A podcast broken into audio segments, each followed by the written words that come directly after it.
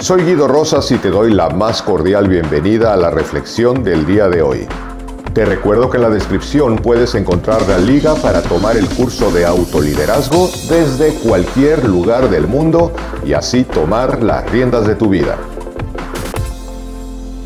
Hola amigos de Autoliderazgo, el día de hoy vamos a hablar respecto de nuestra vida y qué hacer cuando nuestra vida parece estar de cabeza. ¿No te pasa que hay momentos o ha habido momentos en tu vida en donde dices, Dios santo, parece que todo está de cabeza? Mis finanzas, mis relaciones, mis negocios, mi trabajo, mi salud. Y evidentemente cuando nuestra vida pensamos o sentimos que está de cabeza, es porque está desarmonizada, es decir, está desequilibrada en todas las áreas que conforman nuestra vida y por supuesto nosotros podemos volverla a poner derecha, pero necesitamos tomar conciencia de qué la está desequilibrando.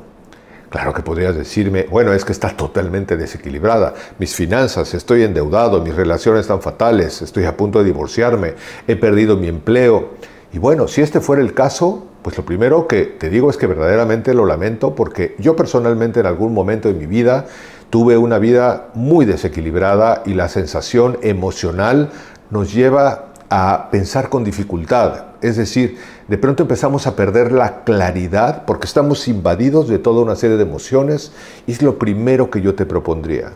Darte un tiempo donde de alguna manera puedas crear algo que en programación neurolingüística se llama disociarse. Disociarse es cuando te desprendes de tu experiencia. Imaginemos que estás en un estadio y en donde tú te dejas en la cancha del estadio y tú te sientas desde las gradas a observar, meramente a observar, sin emoción, es decir, observar qué está pasando con sus finanzas, qué está pasando con su vida de relaciones, qué está pasando con su relación de pareja, qué está pasando con su trabajo, es decir, como si fueras una especie de psicólogo que está reflexionando, que está analizando con su paciente, pero no está involucrado emocionalmente porque las emociones a veces llenan lo que yo describo como el tanque emocional, en donde estoy tan intoxicado en mis propias emociones que no puedo pensar con claridad.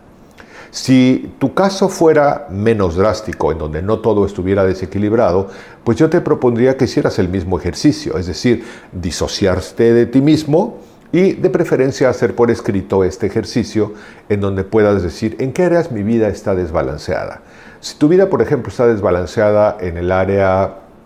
financiera, por ejemplo, pues valdría la pena que te dieras cuenta cuáles son, uno, los desencadenantes que hacen que tu vida esté desbalanceada en esa área. A lo mejor gastas mucho dinero, a lo mejor te maladministras. Cuando una persona gasta mucho dinero y se maladministra, aunque le suban el salario 20 veces, aunque venda más, más productos si es que se dedica a la venta directa o a lo que haga, pues siempre va a tener ese problema porque el desencadenante que es el mal sistema de gasto y mal sistema de administración y de consumo le lleva a vivir atascado toda la vida en ese tipo de problemas. Si por otro lado lo que haces es detectas que el desequilibrio está en tus relaciones sociales, con tus amigos, con quien siempre discutes, cuáles son los desencadenantes. Observar realmente a ese personaje, decir, siempre está discutiendo, siempre está tratando de tener la razón, siempre está tratando de que no le ganen, siempre se está defendiendo. Es decir, empezar a observar de una manera más objetiva y más fría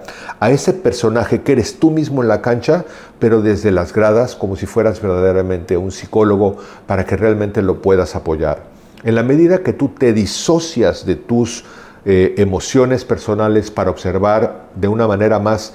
objetiva y más fría lo que está sucediendo en ese personaje, empiezas a detectar justamente cuáles son los desencadenantes del estrés o de la circunstancia que está produciendo el resultado que no quieres tener.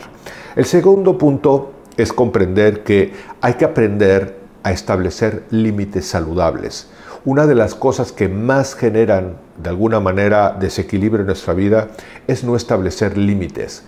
y límites en todo sentido, a nosotros mismos, límites de demandas, de cosas que nos exigimos a nosotros mismos, o que exigimos de nuestra pareja, o que exigimos o nos exigen en determinado momento ciertas relaciones. Y entonces aprender a poner límites saludables, es decir, hasta aquí puedo llegar, hasta aquí puedo hacer, hasta aquí me debo exigir, porque en el momento en que tú empiezas a detectar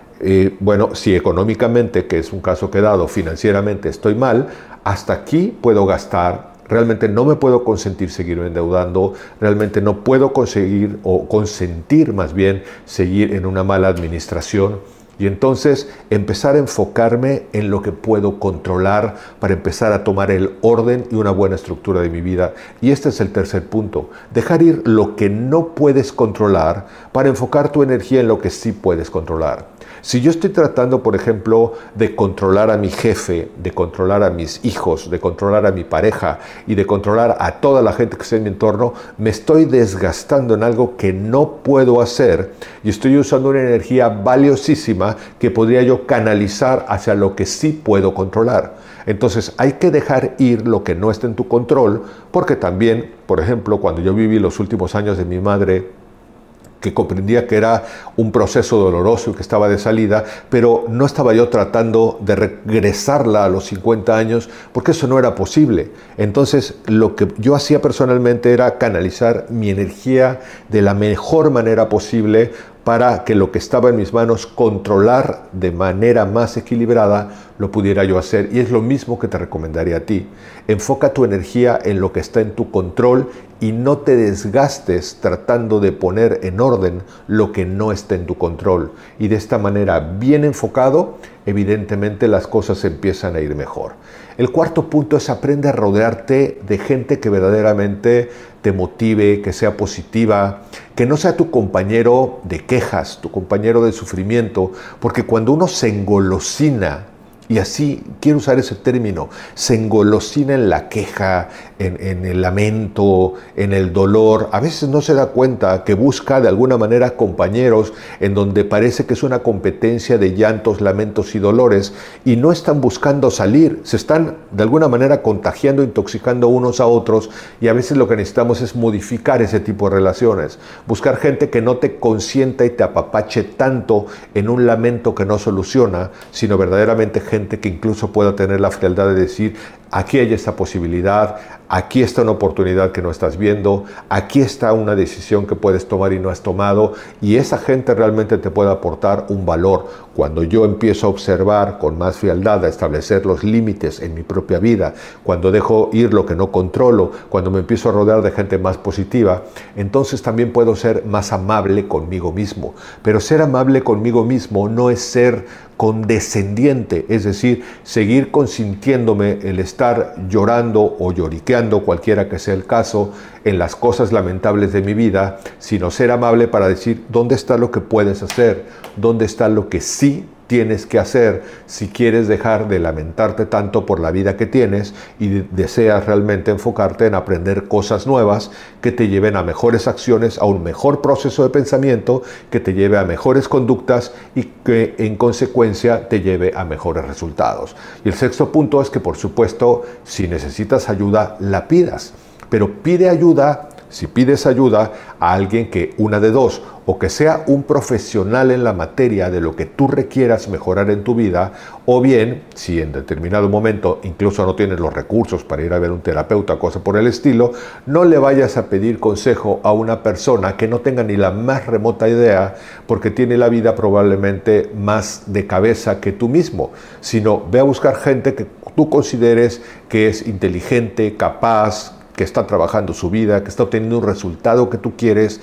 y entonces pídele que te dé un punto de vista. A veces nosotros no vemos cosas por estar en nuestras emociones que otra persona sí ve, pero escúchale con poder y con atención. No te defiendas de lo que diga, observa lo que diga. Porque cuando tú te empiezas a defender, empiezas de alguna manera a volver a caer en la víctima y en la justificación del por qué estás como estás. Y cuando te limitas a escuchar, probablemente lo que estás haciendo es realmente ir captando dónde están esas semillitas de oro, en donde puedes decir, aquí hay opiniones de valor, de cosas que puedo aplicar en mi vida para irlas aplicando y entonces enfocarme en lo que sí se puede hacer, que es justamente el séptimo punto. Entrénate a enfocarte en el presente. ¿Dónde están las posibilidades del día de hoy y de lo que hoy puedo hacer? Si mi vida en todos los sentidos de alguna manera está de cabeza, bueno, probablemente hoy no puedo ponerla totalmente derecha, pero ¿dónde está lo que puedo empezar a frenar, a poner límites, a aprender, a enfocarme en lo positivo,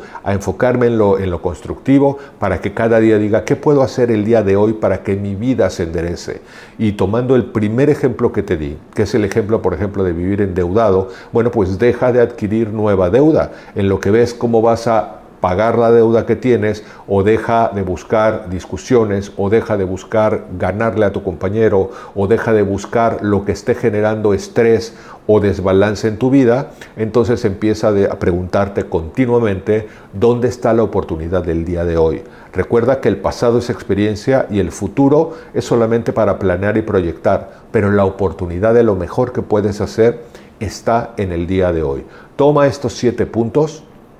y ponlos en acción. Reflexiona realmente de dónde está tu vida, disóciate y de alguna manera vela enderezando un poquito cada día y te vas a dar cuenta que al ir pasando el tiempo, como un reloj, como una aguja de un reloj, que probablemente hoy está en el punto número 12, bueno, lo puedes ir modificando para hacerlo llegar al 6 y que realmente toda tu vida vaya girando y se vaya enderezando. Me dará muchísimo gusto leer tus comentarios como siempre, me encanta leerte, espero que la reflexión te sea útil, que la lleves a la acción y que nos encontremos en la próxima reflexión. Te mando un cálido abrazo donde quiera que estés. Hasta pronto. Te recuerdo que en la descripción puedes encontrar la liga para tomar el curso de autoliderazgo desde cualquier lugar del mundo y así tomar las riendas de tu vida.